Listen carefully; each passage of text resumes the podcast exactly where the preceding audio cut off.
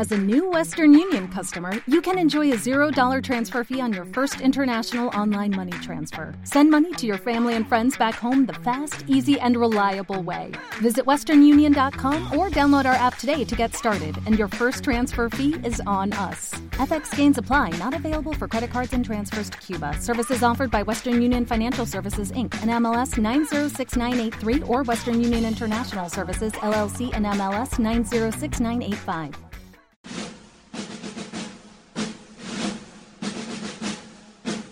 Radio Hispanoamérica.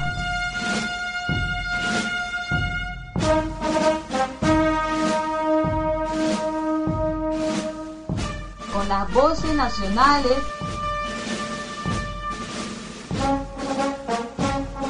de las dos orillas de la hispanidad.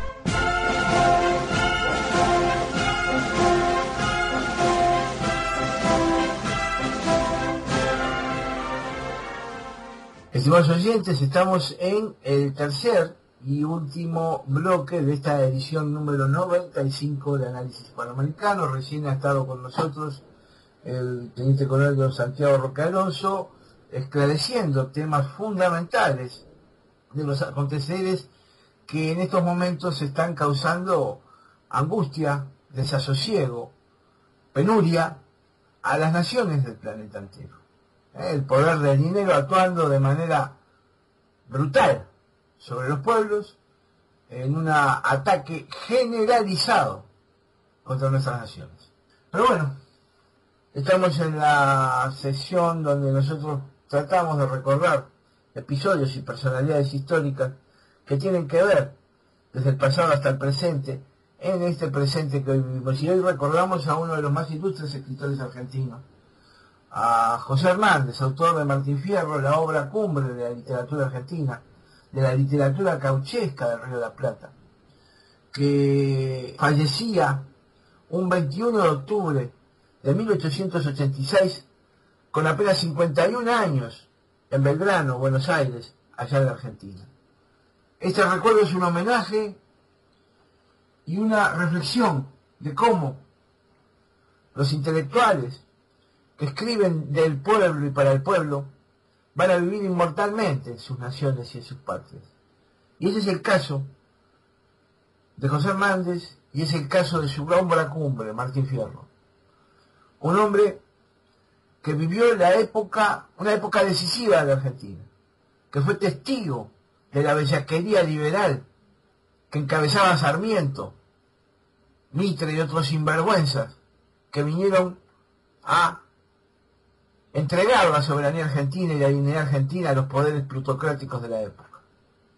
Un hombre que participó en las guerras federales, un hombre que fue un federal, que trató de reflejar en su obra el espíritu de su pueblo, del criollaje, y que Martín Fierro nos muestra la historia argentina del siglo XIX, de cómo ese criollo que vivía con dignidad en el periodo rosista pasa a ser un gaucho perseguido y carne de las guerras del desierto, de los sinvergüenzas que encabezaba Sarmiento.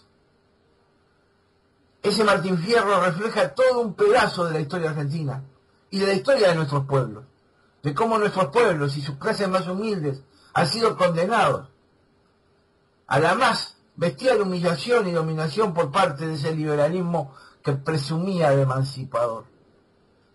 Ellos, que condenaron como criminales a los que defendieron la patria, fueron en realidad los verdaderos genocidas, asesinos y traidores de nuestras patrias. El homenaje a José Hernández, y me gustaría unas palabras suyas en recuerdo de este ilustre escritor argentino, mi amigo. Sí, precisamente eh, con respecto a este onomástico yo pensaba referirme eh, no a los aspectos literarios tan grandiosos que le han dado fama universal a la obra, sino precisamente a algo que usted eh, apuntaba, así que lo hubiéramos comentado previamente, que es a que las primeras, eh, los primeros tramos de, de la obra reflejan claramente ese tránsito de la, de la prosperidad, de la vida pacífica, tranquila y feliz de, de los paisanos, de los agricultores, de los gauchos, de los, hombres de a caballo, de los, centauros de la Pampa, a la decadencia traída por el régimen liberal en la República Argentina. Qué mejor que leer algunos fragmentos, Algunas, estrofas de, ese, de ese poema, de esa nueva Ilíada, diríamos así, ¿no? Y comienza diciendo este Martín Fierro que jactándose con justicia de su, de su condición de gaucho, como de algo que tiene dignidad, que tiene prestancia, que tiene un lugar en el mundo. Y dice, soy gaucho y entiéndalo como mi lengua lo explica. Para mí la tierra es chica y pudiera ser mayor. Ni la víbora me pica, ni quema mi frente el sol. Y luego, y luego señala justamente ese, ese gran cambio introducido por los extranjerizantes en el país. Y dice, a tiempos, si era un orgullo ver jinetear un paisano. Cuando era gaucho vaquiano, aunque el potro se bolease, no había uno que no parase con el cabresto en la mano. Y observemos la justicia social cuando dice, el gaucho más infeliz tenía tropilla de un pelo, no le faltaba un consuelo y andaba la gente lista. Tendiendo el campo la vista, solo vi hacienda y el cielo. Cuando llegaban las guerras, cosa que daba calor, tanto gaucho pialador y tironeador sin gel, a tiempos, pero si en él se ha visto tanto primor, a tiempos, es decir, algo que se ha perdido, algo que ya no está, que ha dejado lugar simplemente a la dispersión de las familias, a la persecución como maleantes de los hombres de a caballo. Y dice, ahí empezaron los lo mis males lo mismo que los de tantos. Si gustan en otros cantos, le diré lo que he sufrido. Después que uno está perdido, no lo salvan los santos, etcétera, etcétera, etcétera. Y fue precisamente el, el periodo en que esto se escribe, es la caída de Juan Manuel de Rosas y el comienzo de la, eh, un proceso que, que dura hasta la actualidad. ¿Por qué decimos que dura hasta la actualidad? Bueno, simplemente porque el primer presidente, el masón eh, y ladrón Rivadavia, eh, lo primero, una primera medida que tomó fue establecer un préstamo con la banca internacional en aquella época establecida en Gran Bretaña y no británica, como toda la usura, que es internacional y patria, eh, que demoró más de un siglo en terminar de pagarse. Y luego fue sucedida, por supuesto, por otras deudas, otros endeudamientos eh, crecientes e impagables, con los cuales los usureros dominan a los países, como todo acreedor domina en última instancia, compromete, limita y cercena los derechos a una vida libre e independiente de sus deudores. El poder del dinero ha sustituido a aquel sistema de justicia dentro de la, por supuesto, de la imperfección humana que llevó a la República Argentina con Juan Manuel de Rosas a triunfar en una guerra internacional contra, una, contra dos potencias agresoras que eran las dos mayores potencias mundiales y obligarlas a saludar a la bandera argentina, eh, con 40 cañonazos al retirarse vencidas del Río de la Plata.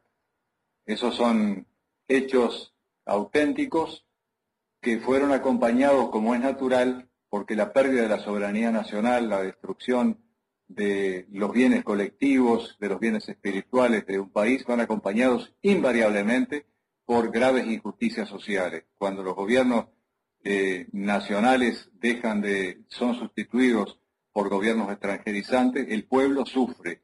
Eso es lo que deberían comprender si tuvieran uso de razón los marxistas.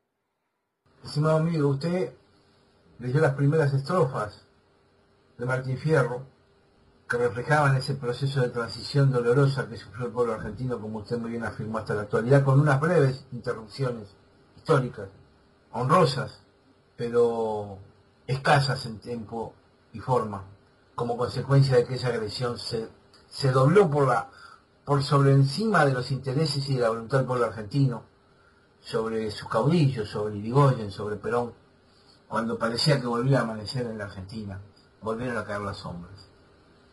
Y en el final de Martín Fierro, de la vuelta de Martín Fierro, quiero yo cerrar este recuerdo de José Hernández en el llamado a la reconciliación nacional, en el llamado a la reconciliación de los enemigos, cuando los enemigos fueron enemigos en la equivocación y se combatieron desde el honor, Pero desgraciadamente esa reconciliación no puede ser factible, no puede ser viable con los que sirven a las potencias, con los que sirven al poder que trasciende las fronteras nacionales, con los que sirven a las ideologías que escarnecen a los pueblos.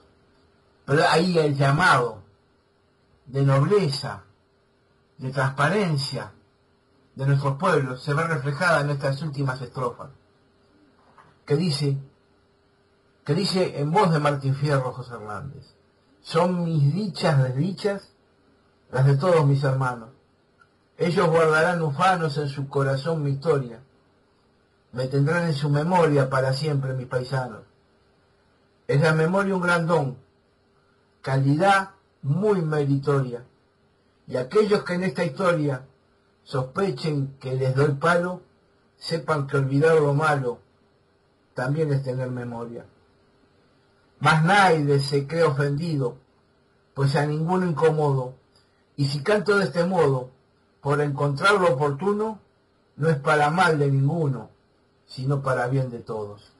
Esta es la filosofía nacional del pensamiento nacional. Mi estimado amigo Logro, lo invito en siete días más a reencontrarnos con análisis hispanoamericano. Hasta la semana que viene, mi amigo.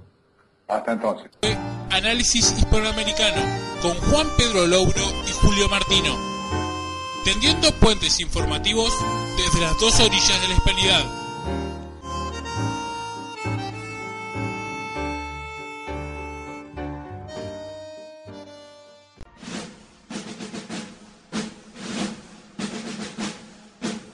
Radio Hispanoamérica.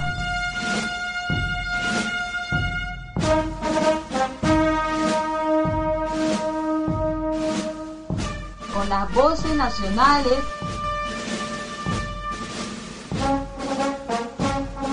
de las dos orillas de la hispanidad.